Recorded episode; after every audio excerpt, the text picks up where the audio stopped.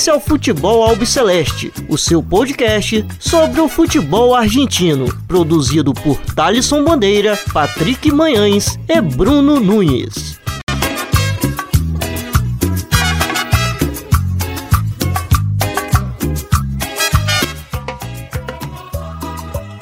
La Copa Poncio. Ahí está el papá de Marcelo, no hay dudas, ¿no? Señoras y señores. Ahí está Poncio. Señoras y señores. River campeón del fútbol argentino. Aquí está el campeón. Aquí está el gran campeón. River se queda con el campeonato del fútbol argentino. Se ha consagrado esta noche en el Monumental. Ganando Racing por 4 a 0. River campeón del fútbol argentino. Cerquita, cerquita. Acaricia el título. Acaricia el campeonato. Quiere dar la vuelta. Sí, Munier. Le gritan a Gallardo. River 2. Racing 0. River, campeón del fútbol argentino. Quiere más, quiere más, quiere más. Brian, Brian, Brian. Cantalo, cantalo, cantalo, cantalo, cantalo, cantalo, cantalo.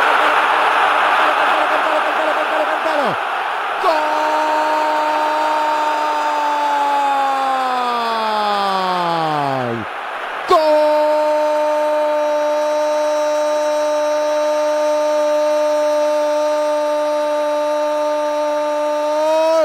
De Campeón, sí, sí, sí. ¿Cómo no lo vas a cantar? ¿Cómo no lo vas a gritar? ¿Cómo no te vas a abrazar? Si vas a salir campeón del fútbol argentino, señoras y señores, faltaba el gol de Brian, está el gol de Brian. Muñeco, muñeco, muñeco. Otra vez explota el Monumental. River, el mejor equipo. 30 segundos para ser campeón. La cuenta regresiva. ¿Cuánto falta? Nada. Será River el campeón del fútbol argentino, el mejor River de Gallardo. 20, 19, 18, 17, 16, 15, 14, 13. Abrazos y lágrimas con Enzo Pérez, Casco y Poncio. 8, 7, 6, 5, 4, 3, 2, 1. River, campeón del fútbol argentino. Gallardo. El mejor River del fútbol argentino. Equipo. Salve, salve a todos vocês. Está começando agora mais uma edição do Futebol Hub Celeste. Meu nome é Thales Madeira. Estou sempre na companhia do Bruno Nunes e do Patrick Manhãs. Na edição dessa semana a gente vai falar é, sobre a conquista do River Plate na Liga Profissional ontem diante do Racing, a goleada diante do Racing no Monumental de Nunes. É, vamos abordar aí os assuntos é, que também é, foram destaques nessa rodada da Liga Profissional e também do futebol de ascenso, já que tivemos é, o campeão na Primeira Nacional, que foi o Tigre, diante do Barraca Central, na última segunda-feira. É, hoje a gente tentou aí, de todas as formas trazer convidados para falar sobre essa conquista do River Plate, mas devido à correria de várias pessoas, infelizmente a gente fica devendo aqui um convidado, é, já que a gente iria abordar vários assuntos é, sobre é, o River Plate, além do título, inclusive já adiantando sobre as eleições do Clube Milionário que vão acontecer é, no próximo final de semana, sem ser esse agora no outro, mas é, infelizmente a gente não conseguiu. É, tentamos aí de todas as formas trazer alguém que pudesse é, conversar conosco, mas é, esse tipo de coisa acontece, né? É, mas com a volta de Patrick Manhãs e a presença aqui do Bruno Nunes, eles vão, eles vão comentar bastante sobre essa conquista do River Plate de Marcelo Cadiardo, que deu, as, deu entrevistas aí logo após a partida, já com um tom de despedida, mas vamos ver como será aí o desfecho dessa novela. Será que é, o Cadiardo vai renovar? Será que vai é, encerrar o seu contrato? Bom, mas antes da gente falar sobre tudo isso que eu acabei de, de comentar agora, quero saber como estão meus companheiros aqui é, com a volta do Patrick Menezes, que essa semana é, deu um passo importante pro, pro seu TCC, praticamente tá entregue, né? Segundo ele, tá entregue. É, Patrick Menezes, como você tá, meu caro? Porra, amigo, gostei desse entusiasmo aí, né? Tá mais tá criando mais expectativa que eu, mas é isso, né? Primeiro dar um abraço aí para você, Thalisson, Nunes, ouvintes. É... E é isso, né, cara? A correria do caramba. Eu já quero me desculpar aqui com os ouvintes com a ausência da semana passada, mas tem sido uma correria muito grande. E é isso, né, cara? Vamos falar aí do River Plate, é uma conquista muito importante para o que foi nesse ciclo. Tem também a, os assuntos também do ascenso, tá muito bacana. Infelizmente, fizemos o possível para trazer convidados, pra, porque são temas muito. Um, um, é muito tema, né? Um dentro do outro, então é muito assunto, então, mas infelizmente não pôde acontecer. E é isso, eu espero que todos entendam e forte abraço. Vamos lá, é, vamos que vamos. Exatamente isso. Inclusive, a gente até conseguiu um contato de uma pessoa bastante influente aí, é, do meio é, do River Plate, mas devido à enorme é, correria pela questão do título e tal do River Plate, é, o dia dele é, teve, teve um dia muito cheio, ele até concordou, é, concordou participar é, um pouquinho com a gente, mas é, a gente não conseguiu ter um retorno dele a tempo de iniciar essa gravação. Se por acaso a gente é, consiga contato com ele é, enquanto a gente estiver comentando sobre o River, a gente vai tentar colocar ele aqui na conversa, mas se não, se não a gente segue o baile aqui e tocamos a edição do Futebol Celeste. Meu caro Bruno Nunes, tudo bem com você? Como que você tá? Fala Thalisson, fala Patrick, né? Bom filho a casa torna. Um abraço amigo ouvinte, a amiga ouvinte. E, bom, faço das suas as minhas palavras sobre os convidados, né? Foi, foi muito em cima da hora também. Né? Tivemos a conquista do River é, na noite de ontem, né? Quinta-feira. E mas é isso, é uma edição cheia de títulos, que justamente a gente vai falar muito do River, mas a gente sempre vai dar aquela. É, vamos dizer, vai, vamos dar um. Uma. Botar aí tempero no ascenso, já que tivemos vários campeões no ascenso, né? Tivemos o Tigre de Vitória, tivemos o Flandria, e se não me engano também o Liniers, né? Na última divisão aí da África, primeira D. Então, quatro campeões, né, para um episódio, então mais do que especial essa edição. Exatamente. Então, é, vamos começar falando sobre esse título do River Plate. É, ontem, diante do, do Racing, é, River que goleou por 4 a 2 a equipe da Academia. É, dois gols do Brian Romero, um do Julian Álvares e um do Palavestino. É, bom, Patrick, como que você viu aí esse título de ontem do River Plate? A gente sabe que o time vem de uma sequência aí é, maravilhosa, não perde desde agosto, é, é, onde foi derrotado é, pelo Godoy Cruz em Mendoza, e de lá para cá é, nunca mais perdeu, né? É, primeiro o Patrick, depois, depois você, Bruno.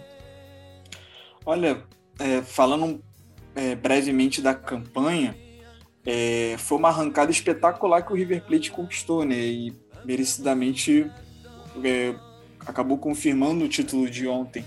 E é incrível, né? Porque olhar, olharmos para esse River Plate, como o River Plate. É, é, impossível não, não ver aquele filme na, na, na, sua cabeça depois de tanto tempo do River Plate conquistar um título de campeonato argentino e, e via aquele filme na sua cabeça de quantas vezes o River poderia ter conquistado, os times que o Marcelo Gadiardo treinou, como ele foi se transformando tempo, é, ano após ano. E e é uma conquista em que, assim, é inegável os méritos não só do plantel, mas também do próprio Marcelo Gadiardo, porque a equipe jogou com a cara dele. Foi um, um, um time muito, muito, muito bom de ver jogar. Eu gostei muito do River Plate nessa competição, encantou em alguns jogos e principalmente pela forma em que disse, que disse não, é demonstrou em alguns jogos em que ele será o campeão. Então, a partida que ilustra isso para mim é a partida contra o Tajeres em que ele com a menos vence por 2 a 0. Sabe? É, é uma vitória assim espetacular que, que chancelou basicamente o, o torneio, mostrando para o Tajeres que não iria não iria ser alcançado. E durante a competição surgiram certos símbolos e principal deles, o Julian Álvares, que é um jovem atacante muito promissor, que tem um futuro pela frente.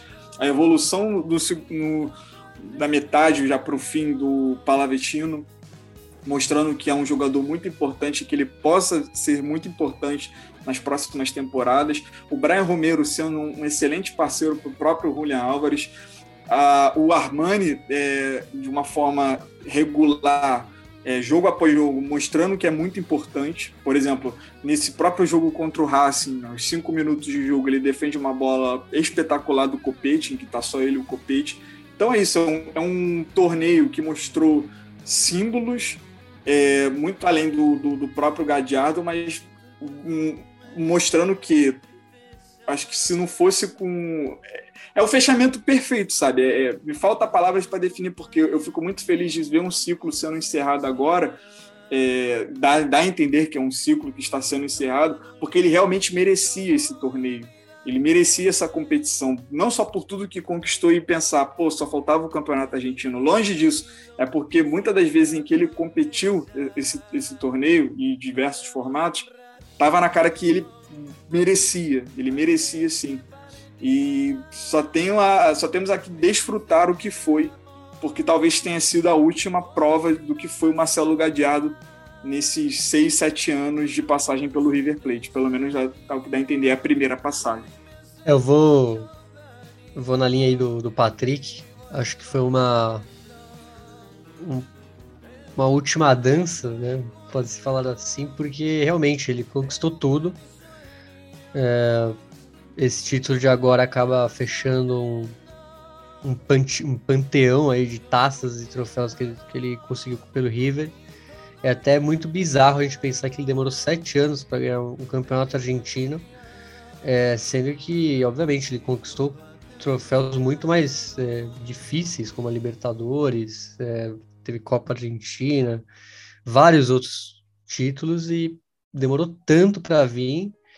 E mas é isso, veio justamente em um ano mais tranquilo nacionalmente, sem as sem as competições internacionais para serem poupados jogadores. Eu acredito que isso o maior motivo dos sete anos que ele demorou para ganhar o campeonato argentino foi justamente pelo excesso de competições. Né? O River nunca teve um calendário folgado e justamente 2021, é, não tanto pelo como foi o River na Libertadores, mas acho que até mais pelo como foi o formato do campeonato, ajudou o clube a, a ter essa, esse calendário folgado e justamente disparou, deu um sprint aí.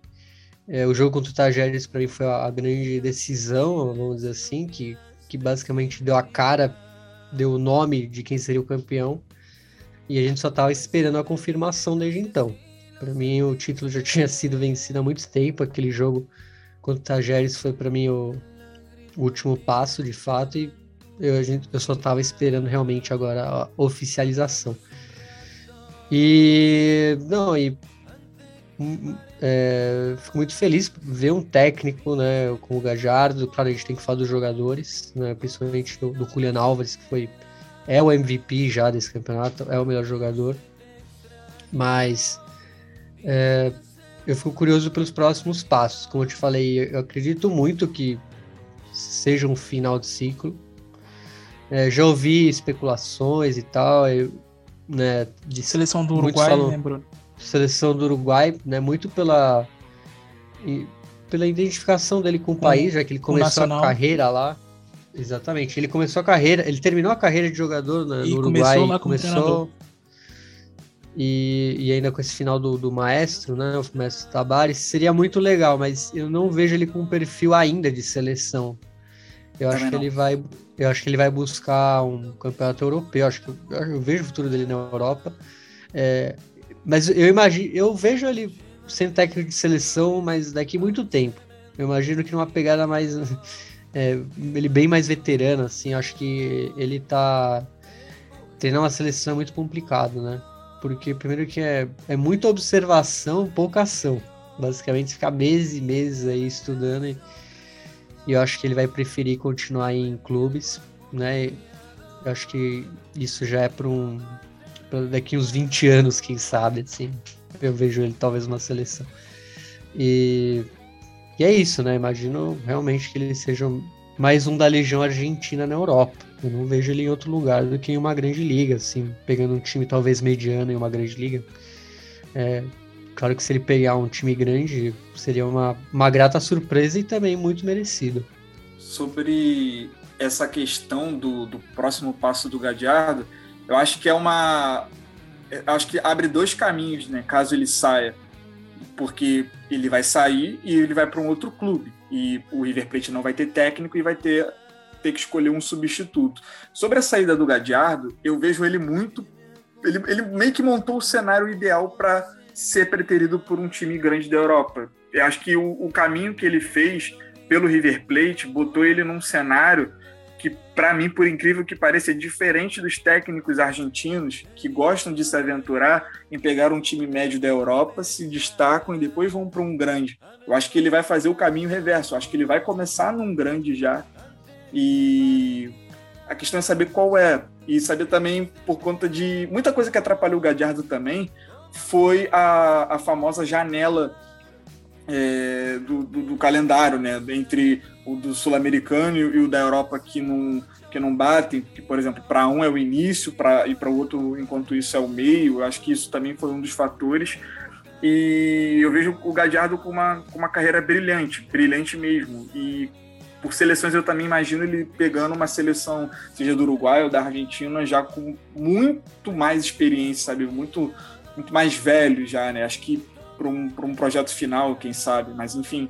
E sobre o, o outro lado da moeda na, na, com relação à saída do Gadiardo, eu acho que o River Plate ele vai muito trabalhar no perfil do Gadiardo, que é o perfil que deu certo, que é um técnico que conhece o River Plate, que viveu as canteiras do River Plate, viveu tudo no River Plate, jogou pelo River Plate e basicamente viveu o River Plate, sabe o, que é o River Plate. Não precisa. Conhe, conhece a fisionomia chegar. do clube, né?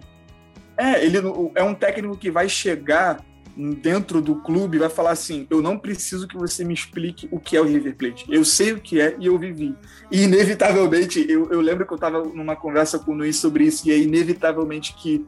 Eu não quero especular nada, mas é impossível não imaginar, por exemplo, o Crespo sendo o próximo nome do, do River Plate.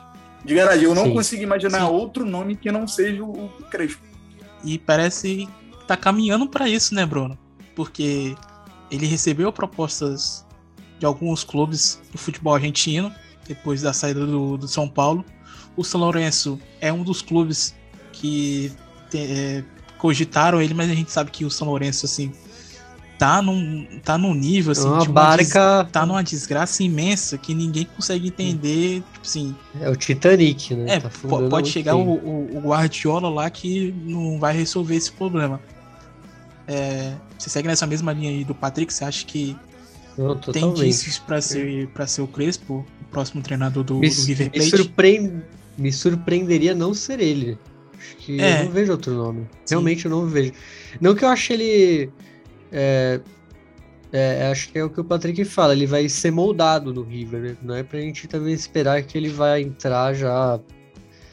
Eu acho que vai demorar um pouquinho, assim, mas eu acho que talvez seja. É, acho que seja um projeto aí que o River tenha de justamente ter, ter um jogo. Ter o DNA, né? Ter o DNA River Plate. E Exatamente. Esse DNA milionário.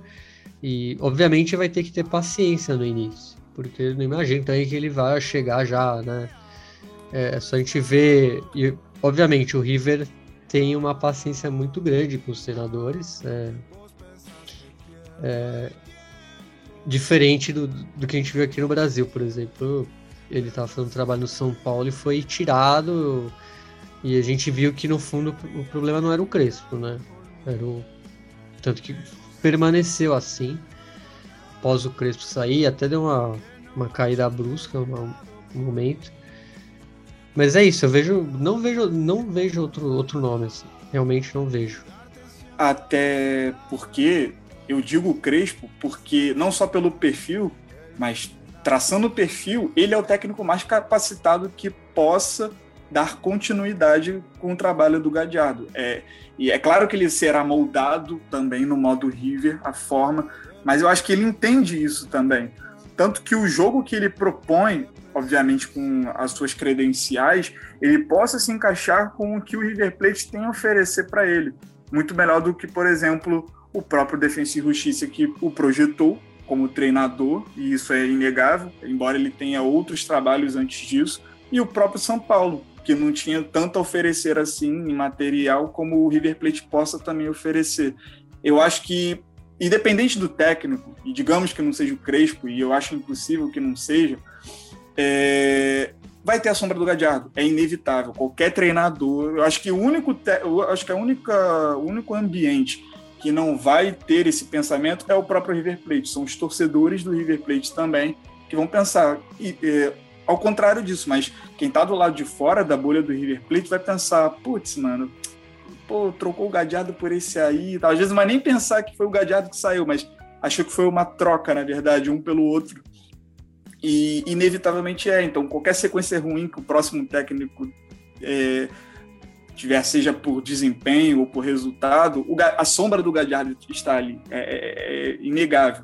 Sabe? Mas eu acho que o Crespo é o mais capacitado de todos para dar essa continuidade. Essa sombra vai pesar bastante. Porque realmente, primeiro que não, não, tem, não tem um treinador aqui, vamos dizer, factível que entre lá já no mesmo patamar, né? Impossível. Então... O Guardiola vai ter pressão. O Guardiola tem pressão. o Guardiola chega no é. River Plate e, e sim, perde duas sim. seguidas e ele vai ser pressionado. Então qualquer um que chegar lá vai ser, vai ter um desafio bem duro. Bom, é, só voltando um pouco aqui, vocês comentaram sobre a questão da partida contra o Tajeres, né, que aconteceu ali na 17 rodada, onde o River foi até Córdoba e derrotou o time do Cacique Medina por 2 a 0 com gols de Rojas e Brian Romero. É, vocês acham que esse, essa campanha toda do River Plate é, vai muito é, nesse momento espetacular do Julian Álvares? Ou vocês acreditam que, que possa ter sido coletivo? Para vocês foi mais no individual ou no coletivo? Olha, eu acho que pelo fato de se tratar do método do Gadiardo de treino, é mais coletivo do que o próprio Julian Álvares. O Julian Álvares, basicamente, ele foi a peça de finalização do famoso terço final que as pessoas costumam falar, né? Mas antes da bola chegar ele, nele... Ele só foi ali a cerejinha do bolo, né, Patrick? É, ele foi o, o, o... É, exatamente isso, porque... Mas antes dele vem, vem, vem ali um monte de gente que fez tudo aquilo para que é. ele chegasse até esse momento, né? Por Não, exemplo, pra, só, só uma, uma coisa, só pra vocês terem uma ideia, para mim o melhor goleiro desse torneio é o Franco Armani, então. Sim. Começa sim. do goleiro, né? A gente não faria do goleiro se, os próprios não precisasse, né? É, os próprios zagueiros também, então é muito do coletivo mesmo quantos, quantos gols o River Plate teve de posse de bola, por exemplo, aqueles gols que, de posse de bola que passa por todo mundo Ontem... e termina num passe do Paulo Dias. Quantos passes o Paulo Dias gerou de, de oportunidades durante o campeonato? Tipo, foram muitos, então ele também foi muito importante. É, é incrível. Ontem, ontem a gente viu isso, né, Patrick, contra o Racing. Sim, exatamente. Tudo bem, uma ruindade também do Racing, mas isso também não tira méritos do River Plate, porque isso basicamente foi a prova do que ele fez durante todo o campeonato. Eu acho que no, com relação ao River Plate nesse torneio de pontos corridos, e eu quero recuperar uma fala do Nunes, que isso também foi muito importante. Por incrível que pareça, é, para mim, é, para um time mostrar como ele deve jogar regularmente, é os pontos corridos. Os pontos corridos vão dizer, vai ser o termômetro para dizer se a equipe está mal ou está bem independente. E por incrível que pareça, o Gadiardo, ele teve esse termômetro com Copas. Copa Argentina, Libertadores, Sul-Americana, que basicamente não é, que não é totalmente aleatoriedade, existe um mérito por aí, mas, por exemplo, numa noite ruim, você está eliminado. E o Gadiardo conseguiu usar esse termômetro em Copas. Então, isso é incrível, é incrível. E pegando, por exemplo, ah, o símbolo é o Julián Álvares, perfeito acho que estamos, todos aqui estamos de acordo. Mas, por exemplo, quando um Dela Cruz cai de produtividade, quantas vezes já falamos aqui que ele estava muito abaixo, surge o Palavestino, surge o Enzo Fernandes, Brian Romero, jogadores que no início não davam a cara de que, porra, vão, vão, vão chancelar mesmo esse River Plate, vão ser potencializados e vão jogar bem. Por exemplo, o caso do Palavitino, ele demorou muito para engrenar. E quando ele engrenou é basicamente quando a equipe não estava 100%. O Dela Cruz sendo convocado, Enzo Pérez é, suspenso, lesão. Então, eu acho que é, é não dá para chancelar em um mérito só, um jogador só. Eu acho que todos têm a sua parcela de, de méritos ali que formou uma equipe totalmente vencedora, que é o que é, né, na verdade, temida. Bom, e tivemos também é, praticamente é, a aposentadoria aí do, do Leonardo Ponzo, que é um jogador muito identificado com o clube, é um jogador que já está há muitos anos é, na equipe milionária, tá desde o, o começo de tudo isso. É, caiu com o time, voltou com o time e vem e faz parte de todo esse ciclo é, vitorioso do River Plate. É, o quão um jogador desse tipo é importante é, para esse elenco do, do River Plate, Bruno, porque ele é um dos jogadores que ficam é, quando o clube é rebaixado para a B Nacional, junto com o Almeida, que é, logo em sequência ele vira o treinador do time né, naquela, naquela conquista. É, como que você vê é, é a pessoa do Léo Ponzio dentro do clube é, como, como, como ele é para os outros jogadores é, que chegaram depois, já que é um jogador muito identificado com o clube, com a torcida e encerrou aí é, sua encerrou sua carreira vitoriosa no River Plate? Ah, vem como um exemplo, com certeza, porque ele teve no pior momento da história do River, sem dúvida nenhuma, pior momento da história. E também deu a volta por cima junto com o clube, né? Então ele tem essa jornada aí de, da queda e de voltar ao ápice e sendo campeão de Libertadores e com certeza uma das melhores fases do River. É, não, não, vou cravar. Tivemos o, o, River teve várias outras fases muito boas, até pré-existir Libertadores e outras coisas. Mas com certeza, nos últimos tempos, é, é a melhor fase do clube. Então, é, o Ponzio viu o povo chorar de, de raiva e de tristeza e viu chorar de alegria. Então, é, ele é um, ele significa muito, né, para o torcedor do River. É, acho que tudo que ele viveu lá é, é único. Acho que não tem um jogador que tenha uma trajetória assim, tão, tão ligada né, aos altos e baixos de um clube. Em Las Buenas e em Las Malas, né, Bruno? Exatamente, o Ponzio, e, e, esse, esse dá o sangue literalmente, né? Quantas vezes a gente não viu ele sangrando assim em campo, o cara muito raçudo, né? Ele é o ele é um representante da torcida em campo, basicamente. Para mim, eu, eu, vejo ele como um, quase como um torcedor ali.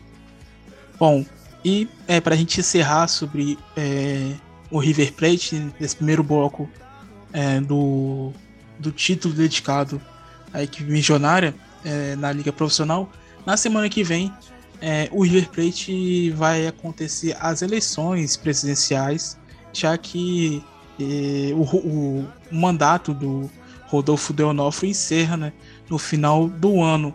E Bruno, é, como estão essas eleições aí do, do River Plate, já que temos pessoas conhecidas, né, é, em, em uma chapa, é, uma delas é o Davi Trezeguet, é, como que como que como que vai o River Plate para para as eleições, é, como que você conseguiu pegar alguma coisa aí do que vai acontecer na próxima semana? É, temos os candidatos, né, o oficialismo, vamos dizer assim, o que representa o legado do, do Deonofrio, é, a chapa Filosofia River, que terá o, o, o Jorge Brito como candidato a presidente. Ele que é atual vice-presidente, vice o primeiro vice-presidente da, da, instituição. Além disso, ele teve todo o processo do, do Rodolfo Donofrio. E além dele, na chapa vai ter, por exemplo, a Clara Donofrio, filha dele, e, e atual presidente da, da Fundação River. É, e na lista opositora, né, você falou, falou bem do David Trezeguet, é, está na, na chapa Primeiro River, que o, o, o candidato é o Antônio Casselli, e o Davi Trezeguet é o vice-presidente dessa, dessa chapa. Então, interessante ver essa, essa figura do Trezeguet. E além disso, temos a, a Unidos por River Plate, que é o Carlos Trijo, que seria o presidente, acompanhado pelo Alexander Campbell e o Luiz Serras, como vice, primeiro e segundo vice-presidente, respectivamente. E finalizando, temos a Cremos, que o presidente seria o Luiz Bege, com a, a, os vice-presidentes seriam a Dolores Pizarro da Vice e o Mário Jorge Colombo. Então, é, o oficialismo chega bem né, na fita, imagino, por já chega campeão, né? Então eu creio que é, vai ser uma eleição mais tranquila aí. É. é vai acontecer no próximo sábado mesmo? É, vai, eu não tenho a certeza. Você chegou a ver isso? Não, não esse sábado. Sim, sim. Esse dia 4, né? O próximo, 4 de dezembro. Dia 5 de. 4, dia 4 de dezembro. Sim, exatamente. Eu acho que uh, a chapa do Deonofrio ganha, né? Porque vindo de uma ótima sequência de títulos nos últimos anos e com a recente conquista da Liga Profissional, acho que é, os sócios torcedores no River não vão querer apostar é, em outro presidente que, que tá chegando agora. É, não vão querer. Não conhece. Tá. Não conhece muito bem. Pode falar. Não, é, é que eu tô aqui pensando. Pelo fato do River Plate ter, ter tido um ciclo tão vitorioso, tão vencedor, é, e também com uma base, por exemplo, é, captação de jogadores jovens, é, número de jogadores da base que foram um sucesso também, jogando no elenco profissional, depois sendo vendidos e tudo mais. Potencializar, potencializar jogadores também que foram contratados. Será que a, a qualquer gestão, assim, uma possível gestão, com, recebendo tudo isso de bandeja, porque basicamente está recebendo isso de bandeja, é possível estragar? Sabe? Eu não sei lá, eu, eu acho que eu fico é, com a expectativa de que, independente de quem vai entrar, possa é, dar continuidade, é, não fazendo uma besteira tão grande, sabe? Não tentando fazer uma mudança tão grande, sabe? Ah, não, eu vou, vou revolucionar o, o River Plate, ah, eu vou mudar, sabe? Eu tenho esse pensamento, sabe? Eu, a não ser que a pessoa já tenha um histórico de estragar o que, o, o que já teve em mãos, aí eu já não conheço mas, histórico dos candidatos vai, e tudo mais. Vai mudar para que está? Não, exatamente. É, é, exatamente, é o ponto que eu quero chegar, sabe? Eu não consigo. Não tem nenhuma necessidade que... de mudar, entendeu? Exatamente. É, é esse que aí que tá o, o, o ponto né, da, da, questão. Né? Por exemplo, chega uma, uma chapa agora, uma nova chapa, e que venha com o discurso de não, agora vamos mudar. Já, já liga o, o, o sinal de alerta né, para a pessoa que está acompanhando o River Plate, porque o último ciclo ganhou tudo que tinha para disputar. Então, seria uma maluquice se viesse com esse discurso. Então, independente de quem, quem, quem vai chegar, eu não, não, não sou não sou especialista no assunto para falar sobre as eleições do River, mas eu acho que dependente de quem seja, vai chegar com um discurso de vamos dar continuidade. É o mínimo, né? É o mínimo a se fazer. É o básico, é a lição é, de casa, né? É, é... Bruno, quer fazer mais algum comentário? Ou podemos seguir? Eu acho que eu tô com você nessa lição. Tô com você que não se mexe em time que tá ganhando, né? Exatamente. Se tá tudo certinho, não é pra que, pra que mexer. Bom, é, destacar aqui outros assuntos é, que aconteceram na rodada da Liga Profissional. É... Bom, tivemos algumas, né? Começamos por Israel da Monte, meu caro Bruno Nunes, que venceu no último domingo o News Old Boys por 3 a 1 mas pediu o boné. Pediu a demissão aí do Arsenal de Sarandi pouco tempo, né? Olha, saiu em. saiu por cima, né? Tem nem que falar, né? saiu bem, pelo menos, mas é, o Damonte tá meio. Não, não, sei o que acontece também, porque ele há pouco tempo ele saiu do Duracan também. É, vem passando por clubes. É um treinador começo de carreira ainda também, então é, não tem muito o que falar, né? Porque. E ele não tem a mídia do Gago também, vamos combinar. É, que se ele fosse o Gago, talvez ele teria até melhores oportunidades. Eu vejo muita gente falando isso, né? Que o Gago, por ser um jogador que tem uma fama, né? Ele conseguiu já o Racing e tal. E, e o Damonte também tem uma, vamos dizer, uma trajetória bem curta, assim, mas tá, tá confuso aí. O Arsenal vamos dizer, é o pior time do campeonato de fato, né? Porque somando a tabela geral, ele tá em último, né? Tem 22 jogos, tem 19 pontos. E, e foi apenas a quarta vitória. Né? Foi até um ótimo resultado, né? A gente pensando no, no que é o Arsenal em 2021. Mas é, realmente não, não entendia como ele saiu assim de rompante. Creio que talvez tenha alguma outro, outra questão interna, até pessoal. Né? Saída de treinador também do Choluguinha Azul, meu caro Bruno Nunes. Perdeu na rodada. Perdeu na rodada passada para o Defensor Justiça em casa. O... Foi... Sofreu uma goleada, né? Por 4 a 0 A gente precisa destacar também esse time do, do Defensor Justiça que vem numa sequência muito boa nos últimos jogos. E também foi o tre treinador que é, dançou na, nessa semana na Liga Profissional. Não, esse não tem. Realmente, esse não tem o que comentar. Começou não, é, agora. Esse começou agora, realmente, primeiro. Né, primeira experiência aí. Ele teve até uma. Acho que chegou a.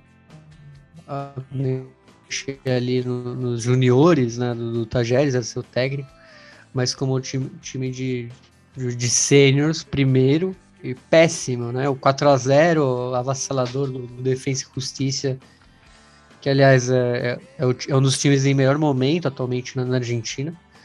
E realmente o, ele parece que acabou o jogo, ele já foi se reunir com a, com a, com a junta diretiva do Atlético Tucumã.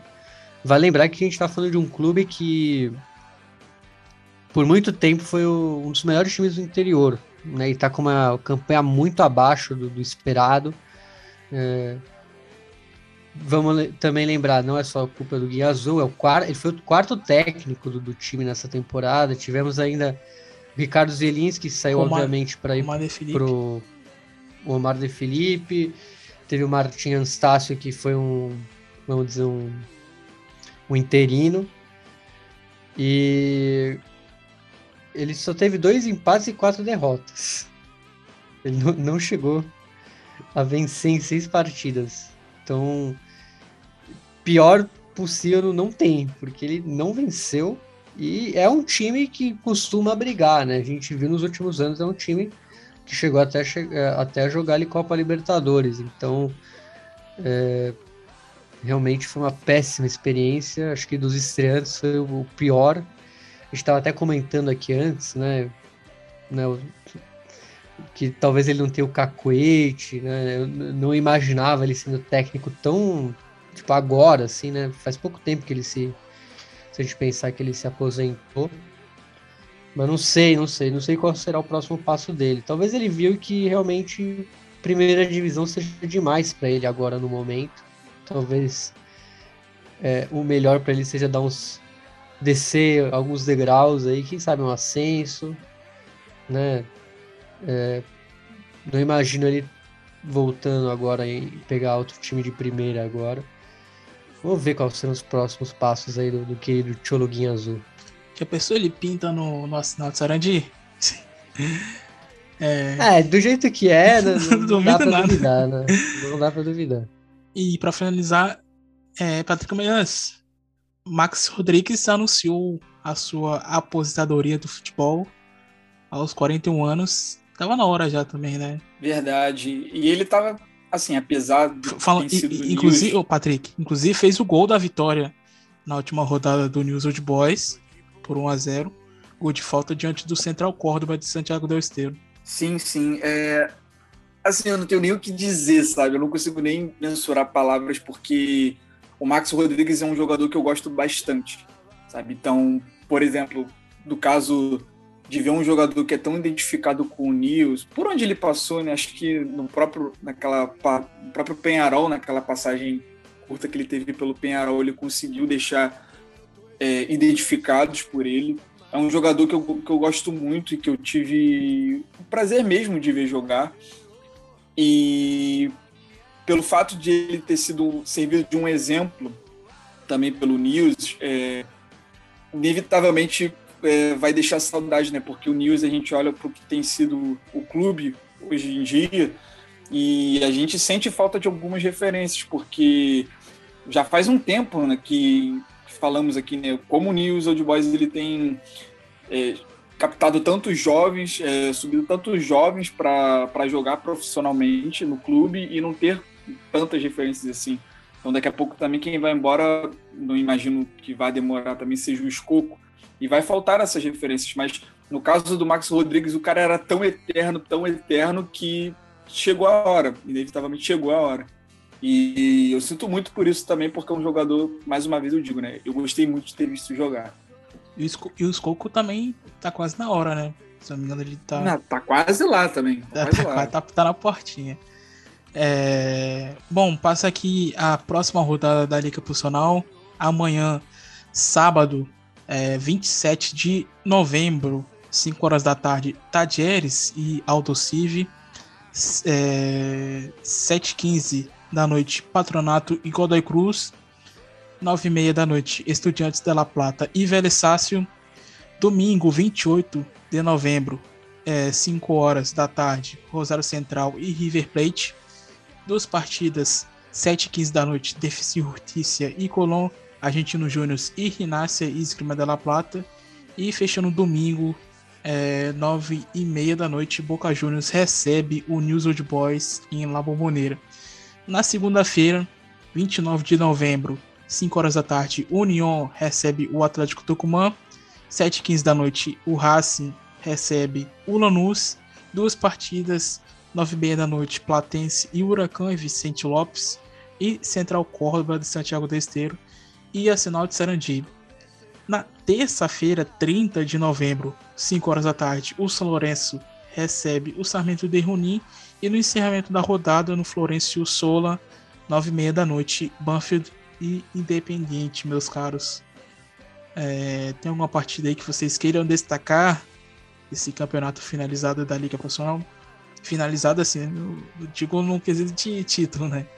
Mas a gente Porra. sabe que tem títulos, é, perdão, a gente sabe que tem equipes aí brigando por vaga é, na Libertadores e na Sul-Americana, como é o caso de Racing, União, Rosário Central, Inácia, Defesa e Justiça, enfim.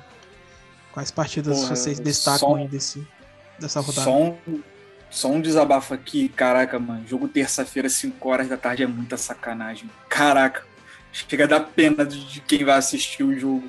Não, Mas... não, não, e, é, no retorno, do público aos estádios, tinha um jogo, tava tendo um jogo duas e meia, uma e meia da dia de semana. Não, sim, o torcedor vai, inevitavelmente, o torcedor vai, não tem essa, mas ainda assim, mano, chega a dar pena do torcedor tá, tá, que vai. Mas assim, vai me desculpa, mas esse aqui de segunda-feira, nove e meia da noite, entre Central Córdoba e a Sinal de Sarandi, olha, a pessoa precisa... o pior é que eu tava desde o início do campeonato eu elogiava, sabe, o, o, as datas e os horários do Tony, mas bicho, depois que voltou o público, os caras começaram a avacalhar, mano. Esperaram o público voltar para meter uns horários desse e esses dias aí. Mas enfim, olha, eu queria muito ficar com Racing Lanús, mas eu, eu juro para vocês que eu não vou ter coragem de assistir um jogo desse.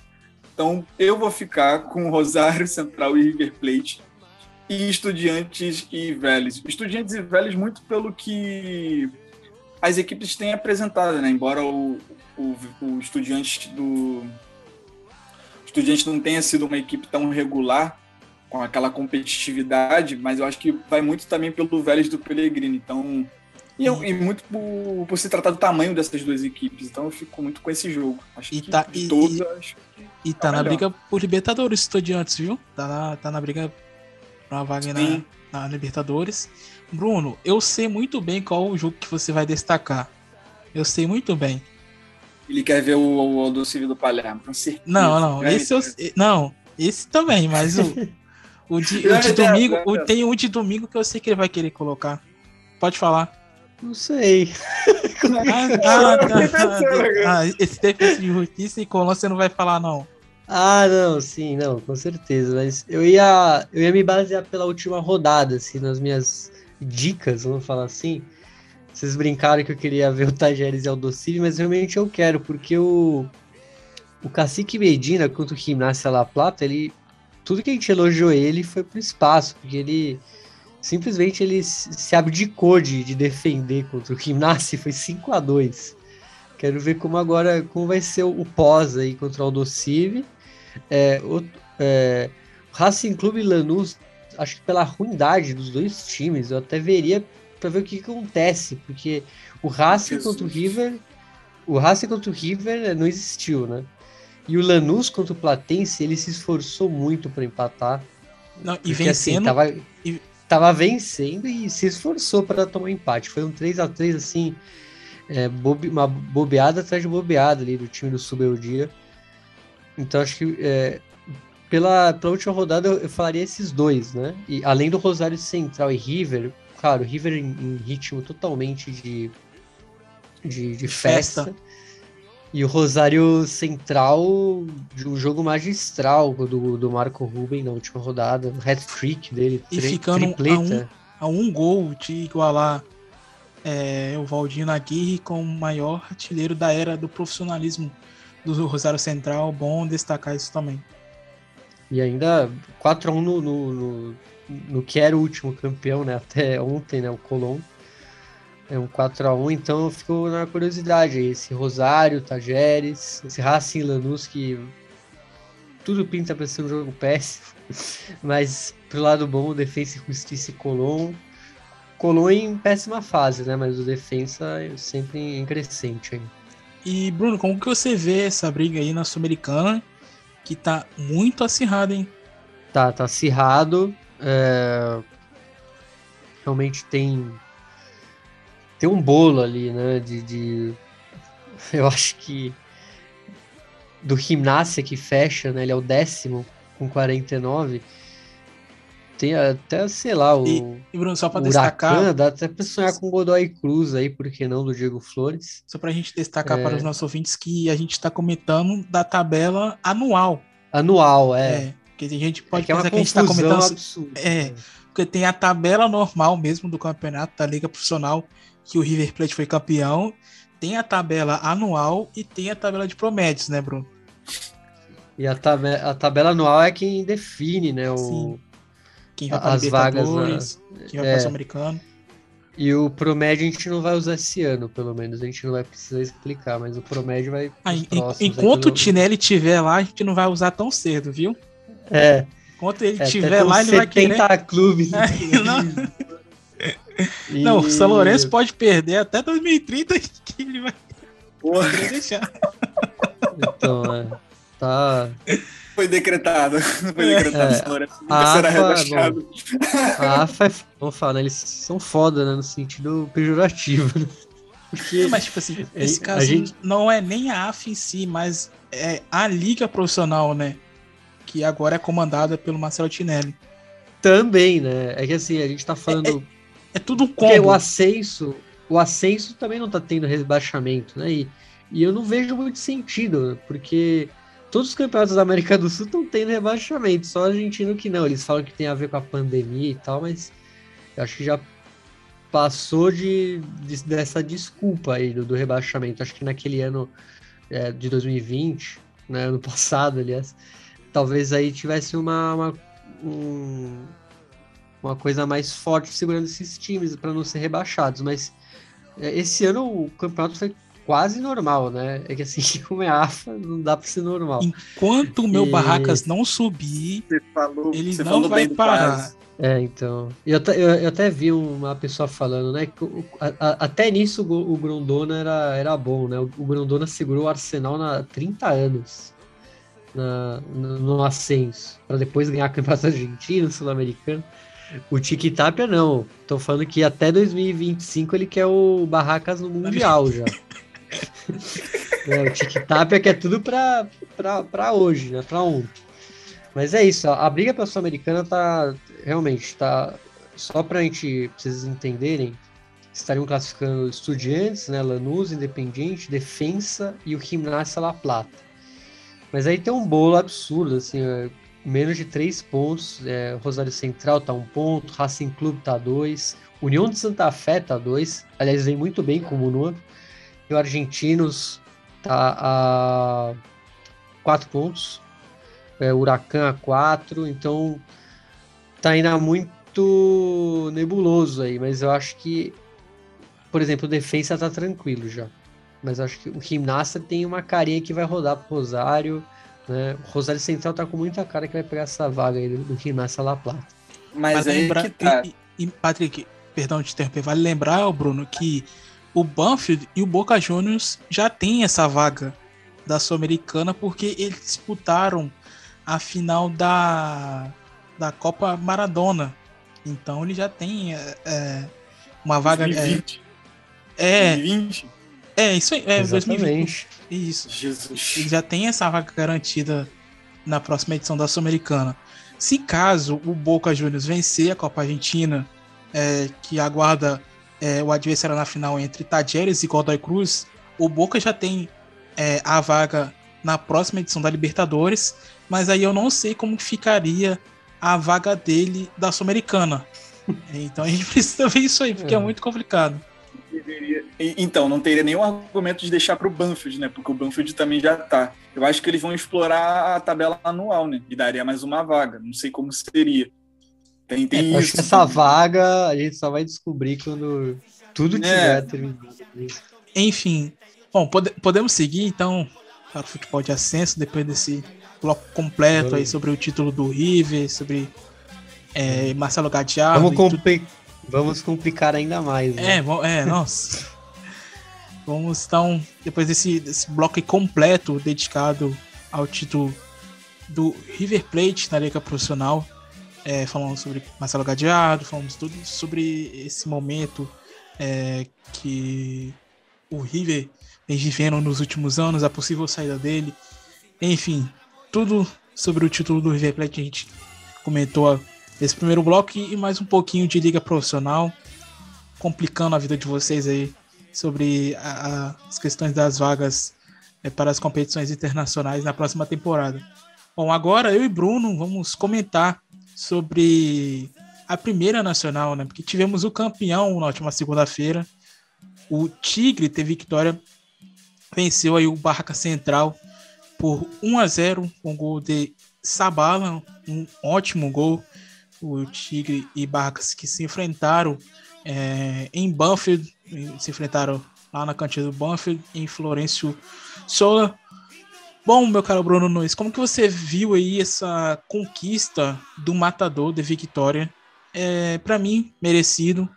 É, Tigre, muito mais time, é, foi muito superior durante a partida inteira.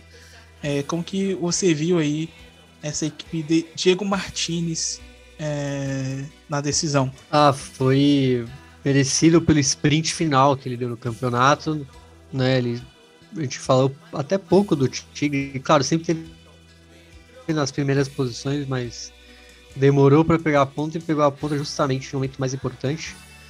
E é isso, né? O time amassou o Barraca Central, é um time muito, com muito melhor elenco que o Barraca Central. É, acho que foi bom, tava todo mundo vendo o jogo. Acho que ficaria, ficaria meio ruim ter aqueles, aquelas arbitragens que a gente vê na, na, nas rodadas costumeiras da B Nacional. E um belo gol, né? Um belo gol do Cristiano Sabala, para mim, o melhor jogador aí da, dessa partida. É, e como foi importante o Pablo Magnin na jogada, né? O Pablo Magnin pressionou o Gagliardo, goleiro do Barraca Central, que despejou que, a bola de qualquer jeito, caiu no pé e. Lembrar, não deveria estar tá jogando a final pelo gesto no, no jogo contra o Vidia Dávila, mas a gente sabe, a gente já comentou que teve coisas ali por trás, que, bom, a gente comentou na, na edição passada, né? É, mas, bom, no final, para alegria dos, do, Acho que do, menos dos rivais do Tigre, obviamente, o, o Barracas não foi o campeão. E com bons nomes, né? Acho que a gente pode falar de vários aí. Paulo Magninho, artilheiro da, da categoria, o Riel Proti, muito bem, Christian Sabala, o Lucas Menossi, o, o camisa 10, e a experiência né, do Sebastião Prediguer, que já jogou aqui no Cruzeiro, né, um jogador muito experiente, 35 anos, volante ali, dava essa capitão do time. Aí, capitão do time, né, ele dava esse ele começava as jogadas, vamos dizer assim, meio ali no, no, no meio campo, né, naquela ligação entre defesa e meio. E, bom, e eu vi um comentário que eu achei muito engraçado, né, o torcedor do Almirante Brown falando assim, é, eu não gosto que o Barracas, tipo, tá ganhando de, de uma maneira, é, vamos dizer, sendo ajudado, mas eu quero que eles sejam campeões para eles não irem pro reducido, porque agora tem o reducido, né, o Barraca Central. E ai dos rivais dele agora, né? Agora, agora esse problema do, não é mais o Tigre, né? O Tigre volta à primeira. É, vamos falar, o Tigre que ganhou, foi rebaixado de um jeito meio melancólico, vamos dizer assim. Que todo mundo uma semana tinha depois, sido campeão. Foi uma é, semana então, depois ou uma semana campeão. antes que eles conquistaram o título? Olha, eu não vou lembrar, mas. É... Mas foi, foi ali, foi perto, né? Foi perto. Foi perto, né? Foi campeão da Copa da Superliga em 2019. É, e rebaixado muito por conta do, do promédio. Teve péssimas temporadas e, e aquela temporada foi muito boa. Né? É que realmente o promédio levou lá para baixo o time. Foi ano que o Montijo voltou lá para jogou na, voltou à Argentina, jogou muito bem naquele, naquele título, é, que era, se não me engano, era o Nessor Gorosito.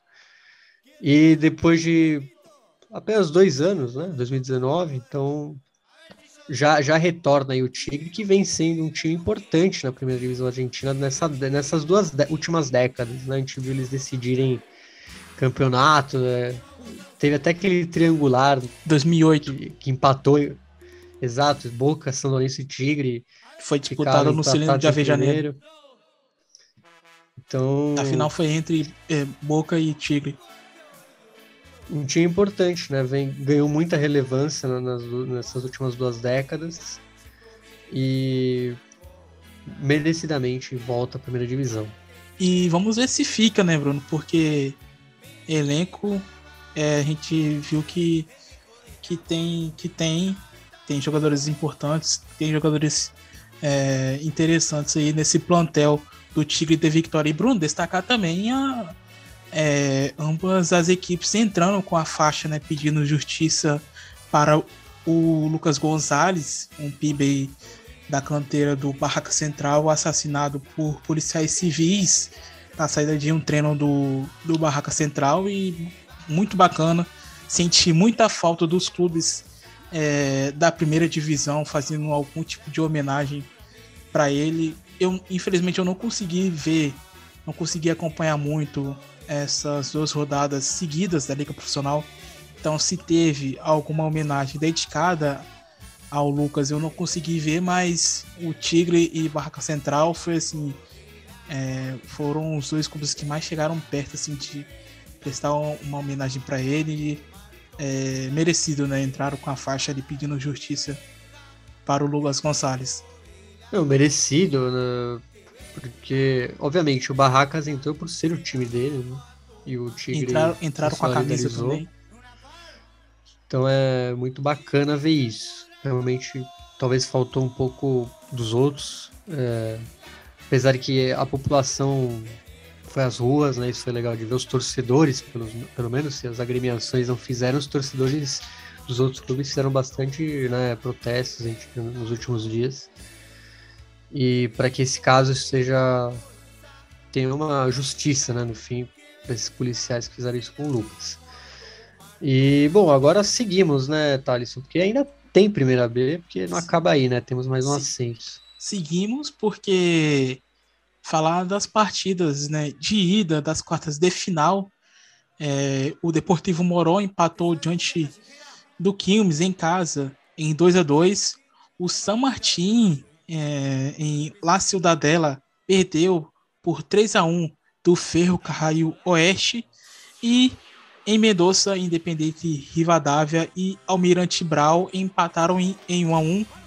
Bruno, é, não sei se você chegou a ver, mas os convidados que foram Eu vi. assistir, meu, Deus. Deus, assim, corredor polonês, é né? corredor E- literalmente corredor polonês. O corredor polonês. Mas, bom, o Ferro cami tá caminhando aí pra, pra semi, né? Ah, o, o Ferro dos times que sobraram, pra mim, tá com muita cara de ser o, o segundo o segundo acesso. Se tá pra deixar. Vamos ver, né? Porque. Briga é dois boa, hein, jogos- Bruno? Ó, briga boa. Tapia e Braganic. É, então, tem muitos interesses aí. E. Mas, é, o TAP é o oficialismo, né, da AFA, mas eu acho que em dois jogos é difícil, hein? Ter que meter a mão nos dois jogos pra passar do ferro. Então, é, acho que é mais tranquilo. Vamos ver como vai ser, mas realmente o ferro ele teve um- uma etapa final muito muito forte, um sprint final. E essa vitória sobre o San Martín de Tucumã fala muito. O San Martín de Tucumã é um, é um dos melhores times aí do reducido. E me surpreendeu muito esse 3x1. E ainda no, na La Ciudadela abarra- abarrotada. É, pior pros corredor convidados do. Ferro. Pior pros convidados, né, do Ferro, que tomaram umas, uns tabef aí da, da enteada. Tomaram, tomaram uns salves. É... Bom, Bruno, passamos então para B Metropolitana, onde tivemos o Flandria conquistando o título e garantindo a primeira vaga na segunda divisão da Argentina. E, Bruno, é, o Colegiales, assim, ninguém consegue explicar, né? Porque o que aconteceu com esse clube aí no, nos, últimos, nos últimos dias, assim, de ser quase campeão do clausura e garantir a vaga direta, vencer o primeiro jogo da final, é, tá conquistando o título da B Metropolitana e sofreu o gol que levou a partida para os pênaltis, é, faltando 50, 52 segundos, né, para o fim da partida, né? É muito azar. Não dá pra entender mesmo. O É muita bufada? o- É muito, é muita zica. Porque, como você falou bem, se ganha o clausura, ele unifica né, o título e não precisa nem da final. Era campeão sem precisar de, de sufoco. É, na ida 1x0 lá em Murro, né, no Colegiales, lá no estádio Colegiales. E agora o Flandre em casa, assim, inexplicável, assim, coisas do ascenso mesmo. Sete minutos da, de acréscimo, gol que leva para os pênaltis. é, foi, o, foi a grande cena do fim de semana passado. É, segundo acesso, né, já tivemos o Deportivo Madrid, que foi campeão do Federal A. Então, o Flandre é campeão da B Metropolitana, segundo time garantido aí na, na Primeira Nacional 2022. E só pegando um dado aqui, né? Porque o Flandria jogou a B Nacional não tem muito tempo. é, volta à categoria depois de alguns anos. é, menos de quatro anos. Não é a última vez que eles jogaram. E retorna agora. O time que foi fundado pela, pela coletividade aí belga de Buenos Aires, por um belga. Por isso que o nome Flandria, né? Tem a ver com a, uma província lá da Bélgica. Então, é, congratulações aí aos torcedores íntios do Flandria, que volta a B Nacional. Bom, e Bruno, como ficaram os confrontos das semifinais é, da B É, Metropolitana? por, sim, porque tivemos o. é, temos o segundo acesso, né? Temos o reducido. E tivemos aí a- no último fim de semana o, as quartas de final, né? Sacatispas empatou com o Deportivo Merlo, 2 a 2 Só que o Sacatispas venceu nos pênaltis, 5 a 4 É, no mesmo dia, o Rota Rota Urquiza ganhou de 2 a 0 do Defensores Unidos. E o Los Andes e a Cassuso empataram em 0 a 0 E o Milrajitas, o Los Andes, passou nos pênaltis por 6 a 5 Então as semifinais ficaram é, as seguintes: é, Los Andes contra o Colegiales, né, o, o, perdedor da final, e o Rota Rota Urquiza contra o Sacatispas. Esses jogos serão no sábado e a volta ainda não tem data, né, não tem data definida. Será que teremos time aí fantasiado de coelhinho? Se conseguiu acesso Olha, na próxima temporada na, eu, eu, eu declaro minha, minha torcida ao sacatista. Eu também. Justamente por esse motivo. Coelhinho, tem então, mais vamos... o que? Coelhinho, é Papai Noel.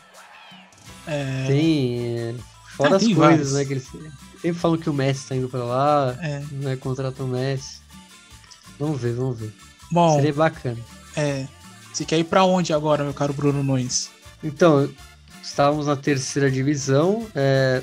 Ah, para mais uma final, né, Thales? Né, na primeira C que teve confusão. Foi. E não foi briga entre torcidas rivais. Foi mais, vamos dizer, impressionante. É, foram das duas torcidas é, na final entre Be é, e Doxu, que aconteceu em Quilmes, onde é, duas facções é, da Barra Brava do Beira, como é conhecido o Beira Zateg, tiveram um conflito interno ali no próprio estádio. Um, uma foi pegar a outra. Mas enfim, a gente comentei aqui recentemente que o Bezarateg teve um conflito interno é, para é, assumir o poder da Barra Brava é, recentemente. E pelo visto, é, é, essa, essa disputa permanece é, no momento. A partida ficou empatada sem gols, 0 é, a 0 é, o, o, jogo de volta acontece no próximo domingo, 5 horas. É, não tem um local aqui, não sei se o Bruno, se Bruno consegue procurar aí pra gente passar aqui. É, verei, verei.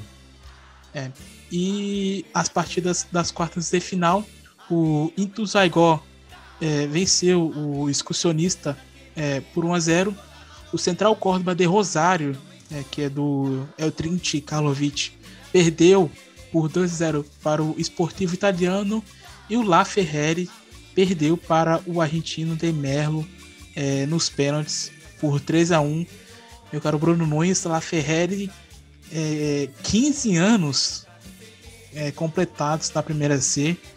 Os rivais aí é, zoando bastante aí a equipe ligeira, como é conhecido o LAF é, que é do partido de La Matança. É, mais um ano aí. É, o Ituzaingó que brigou clausura palmo a palmo com o Beraçateg se garantiu né, na, na, próxima fase.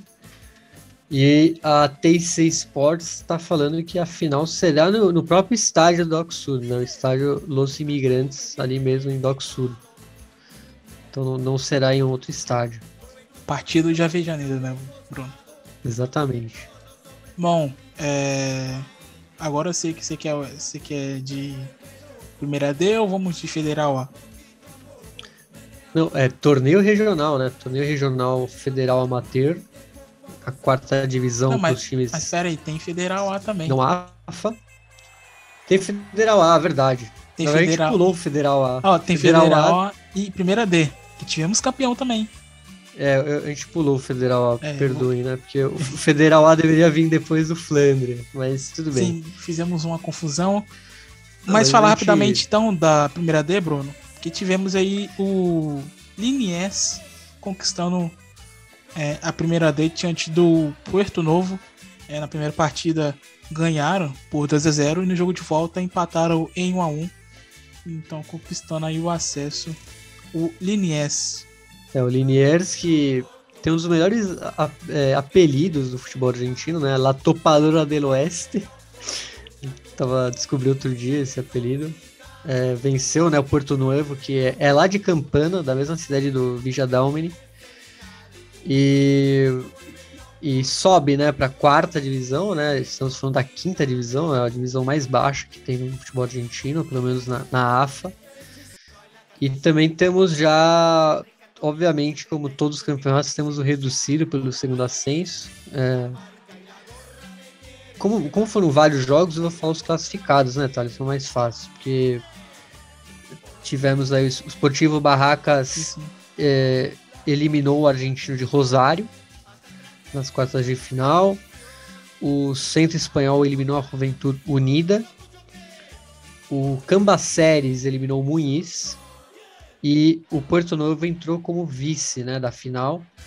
E então as semifinais ficaram aí entre Centro Espanhol contra o Cambaceres no dia domingo, dia 28, a volta ainda a confirmar.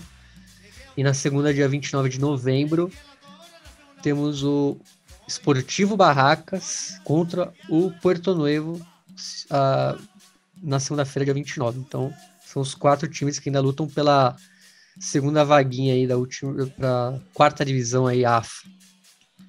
E Bruno, na Federal A, é, semifinais confirmadas, é, Racing de Córdoba e Chaco Forever é, vão se enfrentar no domingo, dia 28 de novembro.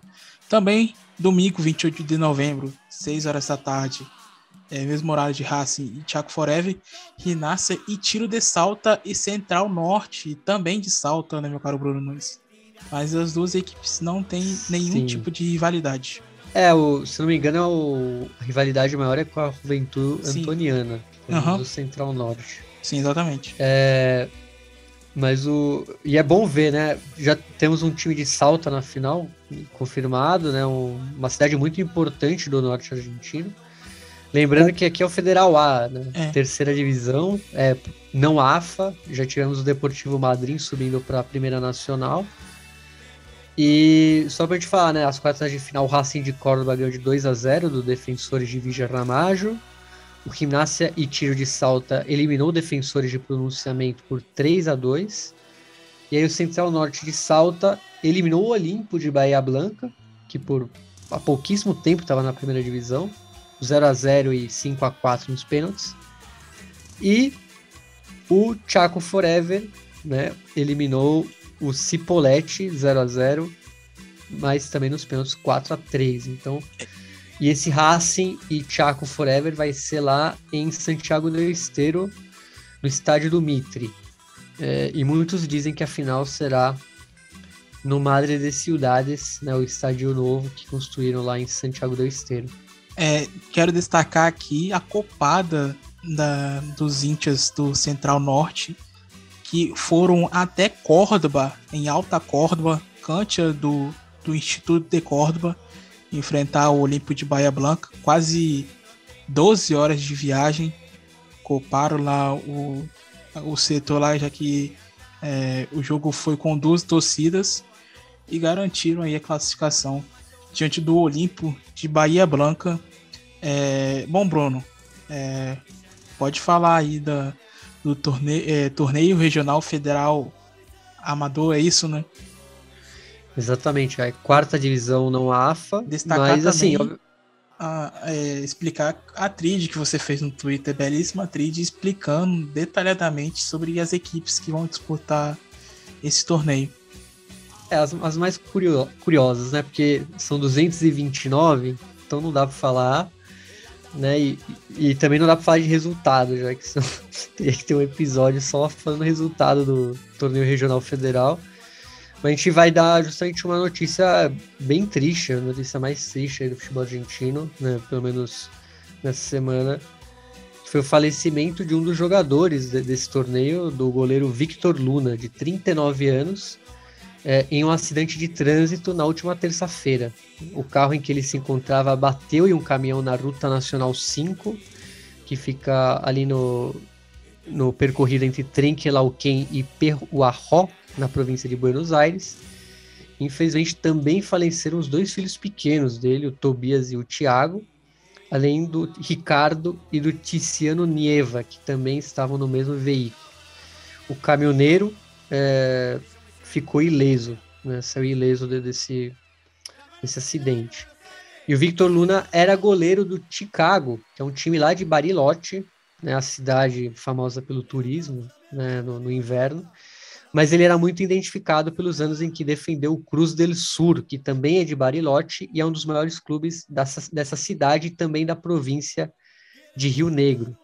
E por coincidência, no domingo, dois dias antes do acidente, o Victor Luna esteve no banco de reservas no duelo entre o Cruz del Sur e o Chicago pela zona 7 da região patagônica do torneio regional federal amateur. E no jogo seguinte, o Cruz del Sur homenageou o Luna em campo e goleou por 9 a 0 o Fontana de Trevelin na última quarta-feira. Então, foi feita uma homenagem aí no, no, no, último jogo. Eles acabaram até goleando por 9 a 0. E muito triste essa, essa notícia, porque não morreu apenas o goleiro, mas também seus dois filhos. Então, uma notícia bem, bem triste mesmo. E Bruno, é, tem algum time que você queira destacar daqueles que você, se você lembrar, é claro, daqueles que você publicou no Twitter? Olha, tivemos vários jogos, eu, eu, eu não vou não, tipo, lembrar. Tipo, tipo assim, alguma, alguma, tipo, sei lá, por exemplo, time que vestiu a camisa, time que impressou a camisa pra França vestindo o Mundial. Alguma história desses times que você ah, queira destacar? Ah, dá pra destacar, assim, Por exemplo, pro, pro o time público. que divide ali fronteira com o Brasil. Exatamente, tivemos o Puente Seco ali de Passo de los Libres, que fica ali na fronteira com Uruguaiana, no Rio Grande do Sul. É, eu vi que eles tomaram uma bela goleada, aliás, eu, eu não, não lembro agora, são muitos resultados. E temos o caso também do Huracan de Três Arrojos, né? Aliás, você falou justamente uma trade agora do Maradona de Três Arrojos, e esse time, acho que dos times que estão jogando o torneio regional federal amateur, foi o último a, a disputar a Elite, né, o último mais recente, se não me engano foi em 2004. E na campanha da B nacional, que eles subiram para a Elite, é, do Huracan de Três Arrojos, o destaque foi o Rodrigo Palácio, né? Quando ele estava surgindo ainda, não tinha nem jogado, tinha no meio da B ele vai para o Banfield e do Banfield ele vai para o Boca. É, e além disso tem o, tem um caso muito legal do Deportivo Santa Catalina, que fica ali na última, é na penúltima povoada ali argentino no norte, bem perto da fronteira boliviana, que ele manda os jogos em um estádio, em um campo, vamos falar assim, né? Porque não, não chega nem a ser um estádio, mas é um campo que fica a 3.700 metros de altitude, né? Então, existe altura aí na Argentina, né? Quem sabe onde eles modernizam ali o estádio. Imagina os grandes tendo que jogar lá em 3.700 metros. Uma Copa Argentina, por exemplo. É possível, né? É, não dá para duvidar, né? Agora com a Copa Argentina, né, que temos times de todo o país, não, não duvidaria. Bom, então é isso. Resumo completo do que aconteceu aí no futebol argentino é, durante a semana. É, encerramos por aqui essa edição de número 60 do Futebol Celeste, onde destacamos a campanha do River Plate, é, o título na Liga Profissional. Agradeço demais aqui é, a todos os ouvintes que têm acompanhado as edições, têm acompanhado até aqui, chegado até aqui a edição 60 do Futebol Celeste. Agradeço demais vocês é, pela audiência, é, por compartilhar os nossos episódios nas redes sociais, pelos feedbacks. Enfim, só tenho a agradecer a todos vocês. É, é muito bom ter a presença de vocês aqui. É bom receber um retorno de vocês, saber que a gente está é, construindo um trabalho legal, é, vem construindo um trabalho legal. É, bom, só, só tenho a agradecer e espero é, que a gente possa estar à altura é, é, de todo esse trabalho de todos esses elogios que a gente vem recebendo nos últimos tempos, não só aqui no podcast, mas também lá no Twitter com as histórias que a gente publica.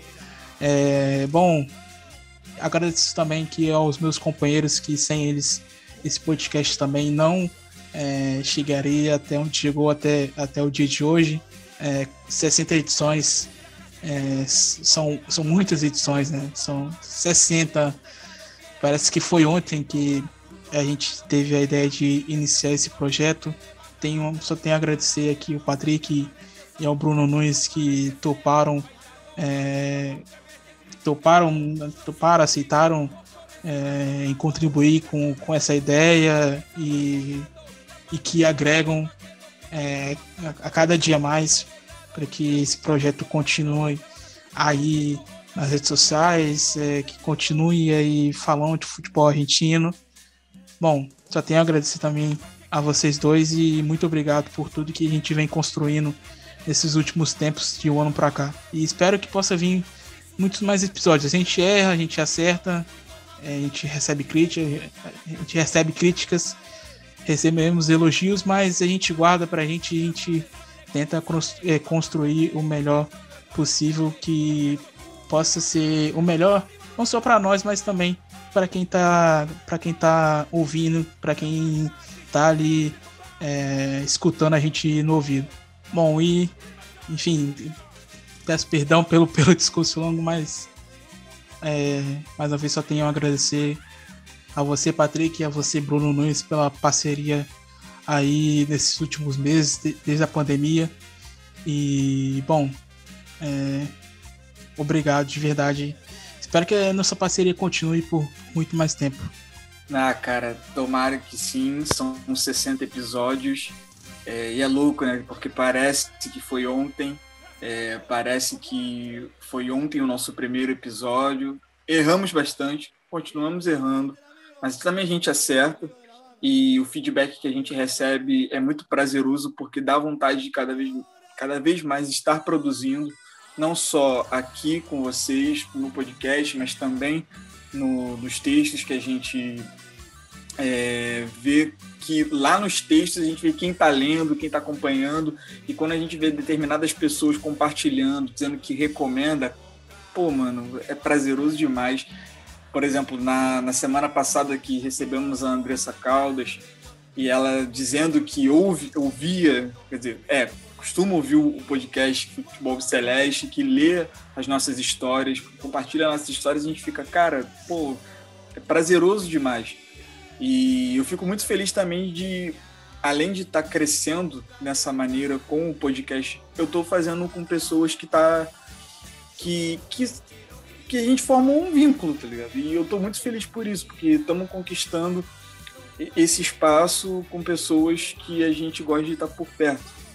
Por perto, modo de dizer, né? Porque são três estados. Mas é isso, eu tenho só a agradecer. E um forte abraço para vocês, para quem está nos ouvindo e para quem deu todo esse retorno. Forte abraço e até a próxima. Ah, é. Então, não, não quero, vamos dizer, me alongar muito, assim, já que vocês falam coisas tão, tão belas e tal, tão profundas.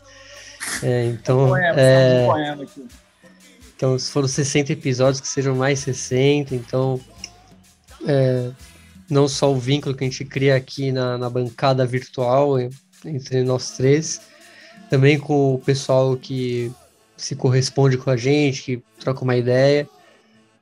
E no fundo é isso, né? Não, falar de futebol, mas também não falar só de futebol, usar o futebol como pano de fundo para coisas até mais importantes. A gente teve justamente no último episódio é, a, a, história do Lucas Gonçalves, do gatilho fácil, das eleições. É, tivemos muita coisa sobre política e outros assuntos. Tivemos títulos, é, histórias engraçadas, histórias tristes. Acabou caindo justamente quando o podcast ainda era bem novo, tivemos a justamente falecimento do, do Maradona, maior é, símbolo do, do, futebol argentino. Então, são em poucos capítulos são muitas histórias, né? A gente pode falar isso. Então, eu sou muito grato de, estar aqui e, e de me fazerem ainda, não sei, porque querendo ou não, a gente tem que correr atrás dos assuntos e tal, então a gente tem que se inteirar pelo menos, temos que estudar e às vezes a gente sabe coisas que a gente não saberia, então é muito bom estar tá, tá nesse dia a dia, nesse semana a semana que, que a gente tem aqui. E fica até difícil listar, fazer uma lista, né, Bruno, dos melhores episódios que. E Patrick também, de fazer uma lista dos melhores episódios que a gente gravou até, até o dia de hoje. São são muitos, né? São 60. Tem, tem alguns que a gente guarda ali que, que é especial. É difícil de falar, mas. Bom, seguimos, né? E como o Bruno disse, é, infelizmente a gente completou um ano no falecimento de Diego. que foi na última quinta-feira. A gente participou disso, né? A gente gravou que é, a gente está preparando uma edição para a semana que vem com um convidado. É, não, não querendo dar muito spoiler, mas a gente vai falar sobre, sobre, sobre um ano sem, sem Diego. E bom, só tenho a agradecer a todos vocês. A gente encerra aqui mais uma edição do Futebol Celeste. É, que comentou lá também, como o Bruno disse, sobre a tríade que a gente fez sobre o Maradona e sua estadia no verão de 92 no balneário de Marisol. Que, bom, tá lá no Twitter para quem quiser ou dar uma olhadinha, é, se interessar, tá disponível lá. E encerramos essa edição é, com a música Los Piorro Marador. Música aí para a gente encerrar e dedicar é, um ano sem Diego Armando Maradona. É, fica aqui meu abraço a todos vocês e até a próxima semana.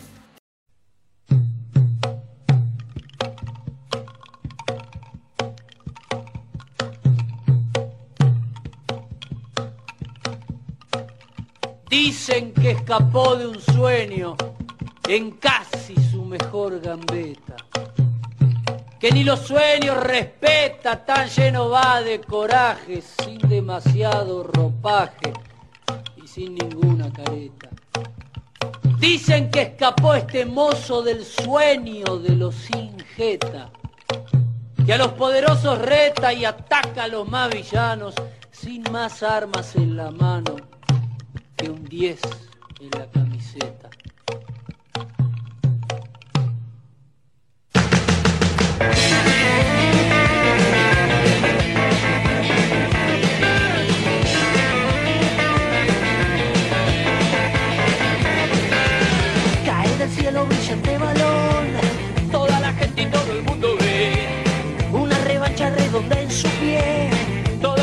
La corriendo va. De su majestad y cae el norte de la Italia rica.